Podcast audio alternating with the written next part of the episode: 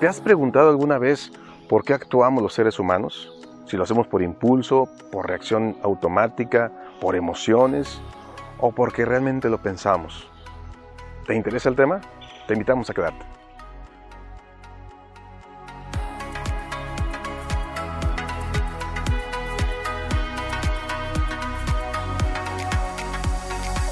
Hola, bienvenidos nuevamente a esta tu página. Vamos a retomar algunos temas de vital interés. Como recordarás, en la etapa anterior, que fue la primera parte de todo este segmento de videos, estuvimos hablando de asuntos que tienen que ver con el pensamiento, que tienen que ver con la cuestión de cómo pensamos, en qué pensamos, cómo lo hacemos, qué hacemos con lo que pensamos y finalmente algunas actitudes que tienen que ver también con el pensamiento humano y las decisiones que tomamos. Todo esto tomando en consideración de que ahora vamos a entrar a una nueva etapa en la que vamos a ir evolucionando poco a poco en la información, con la misma sencillez, con la misma claridad, pero ya hablando de temas que tienen que ver de cómo es la raíz del pensamiento, cómo vamos avanzando en el plano de la conciencia. Algunos especialistas en el cerebro humano y en el estudio del mismo han aportado una teoría muy interesante que es digna de considerarse y es lo que vamos a hablar en estos momentos, la cual se refiere a que existen tres niveles del pensamiento humano hasta el momento, pero tres niveles que son divididos en partes muy importantes que han venido a través del tiempo evolucionando. La primera es la más inferior, no menos importante, porque todas tienen su importancia y su utilidad para el ser humano. La primera es la parte reptiliana, o sea, la corteza cerebral, la parte que trabaja con instintos y todo eso. Esa partecita es, si la vamos a graficar con esta mano, pues vamos a hablar de una partecita muy pequeña que se encuentra precisamente en la parte inicial del desarrollo o de la evolución del pensamiento o el cerebro humano. Este es según la teoría del cerebro triuno, o sea que su palabra lo dice, que son en tres partes, ¿ok? Bien, esta partecita después le sigue una parte un poquito más grande que empieza a abarcar, a cubrir sin quedarse dividida ni por supuesto sin quedar de estar comunicada, que se le, se le, llama la parte límbica, la parte que tiene que ver más con las emociones y ese tipo de cosas. Esa parte cubre la anterior, pero no la aparta, no la elimina, simplemente la integra. Esa es la parte que tenemos que tener en cuenta. Cada parte del cerebro va integrada por la que después se desarrolló. Y la que sigue, que es la que vamos a hablar, porque dijimos son tres, ¿qué dijimos primero? La parte reptiliana, la parte límbica es la segunda y la tercera, que es la parte del neocórtex, que es la parte más grande del cerebro humano actual, por supuesto, y que es la que más utilizamos o deberíamos utilizar. Pero finalmente a lo que voy es de que es la que radica en el lugar donde se procesa la información, donde se hace el razonamiento, donde se crean hipótesis como esta que estamos hablando o este tipo de teorías y donde se empieza a elaborar el pensamiento humano. No basados nada más en emociones, no basados nada más en instintos, sino en un razonamiento como su palabra lo dice. Tres partes, dijimos, reptiliana, límbica, y neocórtex. Hablamos que la primera abarca la parte instintiva, la segunda, que es la subsecuente, es la parte emocional y la que finalmente estamos hablando del pensamiento humano que habla de la parte del raciocinio. ¿Estamos? Muy bien. Hagamos un paréntesis. Estos tres niveles todos la tenemos, todos los seres humanos actuales los tenemos, todas son necesarias, todas están a la mano, quiere decir que las podemos utilizar y lo más importante y lo que vamos a destacar en este video es de que necesitamos entender, necesitamos ah, estudiar, buscar la manera de utilizarlas de una manera adecuada, equilibrada y que nos permita desarrollarnos cada vez más. Quiere decir que la usemos a nuestra conveniencia basados desde el neocórtex y no desde otra parte, porque ahorita vamos a ver la gran diferencia que existe. Muy bien, ya entrando en materia vamos a decir lo siguiente. ¿Recuerdas que decíamos que la primera parte es la parte reptiliana? Y su nombre lo dice. ¿Quién la utilizó más o quién la utiliza más? No que no la utilicemos nosotros. ¿Quién la debe de utilizar más? Supuestamente, pues son los reptiles. Los reptiles tienen dos características muy importantes, nada más voy a decir dos, la buena y la mala.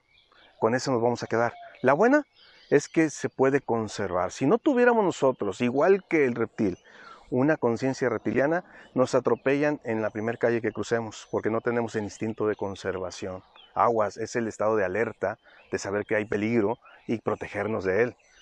Eso es la capacidad que tiene un reptil y que hemos adoptado y que la hemos traído hasta nuestra eh, parte del presente y que nos ha servido muchísimo. Y la mala, que tiene que ver con el instinto de conservación para ahora de territorio, tiene que ver como ejemplo, lo vamos a manejar de que precisamente en el tráfico de repente alguien se quiere meter a nuestro carril porque pues, necesita hacerlo para incorporarse a la arteria de circulación y no le damos permiso, no le damos la oportunidad, aunque no nos cueste mucho trabajo, porque no vamos a perder gran espacio el que vamos a ceder en ese momento, pero nuestro instinto de conservación territorial nos dice que no, y ni lo pensamos ni lo sentimos es inmediato, es una reacción inmediata. Se aleja el carro que va adelante o la camioneta o lo que sea y nosotros le damos para estar cerquita de él y no darle permiso. ¿Te das cuenta?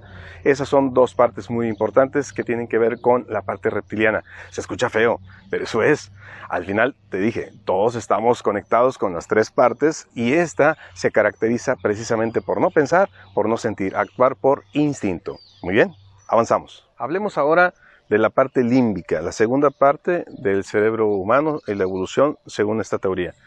Ya abordamos la reptiliana, ahora estamos en la límbica, la que está sobre eso. Muy bien.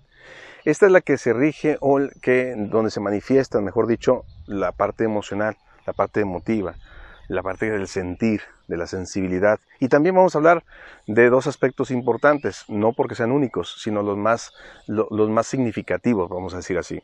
Uno es el bueno, que es precisamente el que todos conocemos y que permite a gran parte de la humanidad, a toda la humanidad crecer y desarrollarse, que es el amor.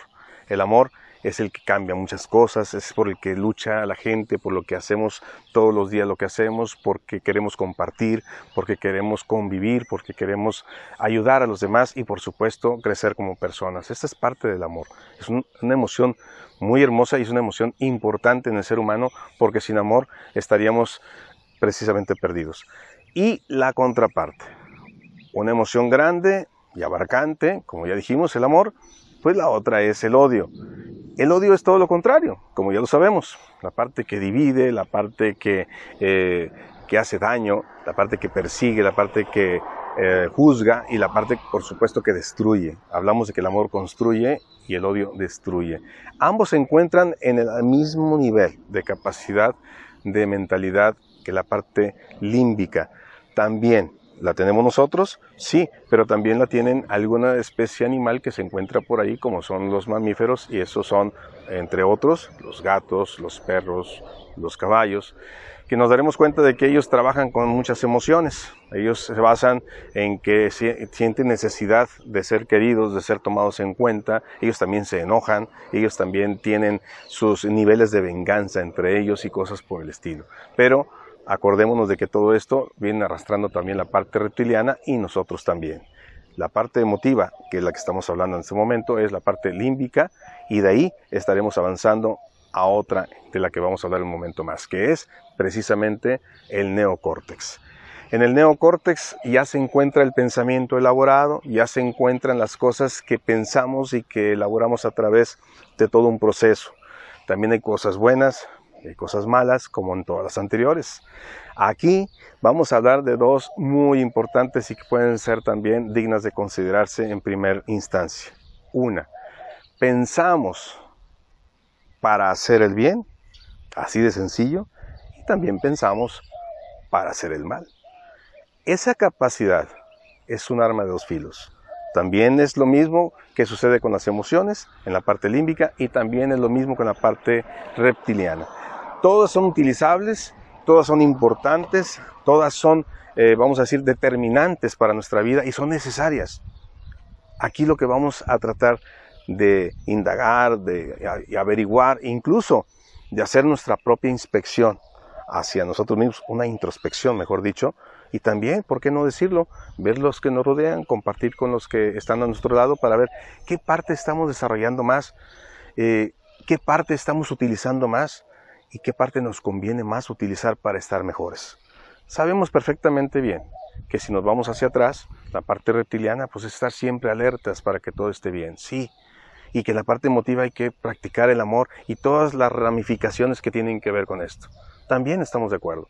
Y que también hay que pensar bien las cosas para el bien nuestro y de los demás. Eso es el deber ser. Pero en la realidad, ¿dónde nos ubicamos? cuál es exactamente el contexto en el que me encuentro yo, qué es lo que practico más, qué es lo que pienso que debo practicar aún más y finalmente qué me hace diferente a los demás. Lo más importante de esto no es tanto qué utilicemos, sino cómo lo estamos utilizando. Todos son necesarios, todos son buenos, pero también todos pueden ser malos. Aquí radica la gran capacidad de análisis que todos tenemos. Ahí va a trabajar también, porque dije análisis y ahí nos conectamos al neocórtex, sí, pero también tiene que ver con el análisis atendiendo al llamado de lo límbico, que es la parte emocional, qué sentimos, qué queremos hacer, qué pensamos que queremos hacer y al final nuestra parte del instinto en qué nos va a ayudar para todo esto. Acordémonos de que todo es importante, al final nosotros elegimos. Buena vibra.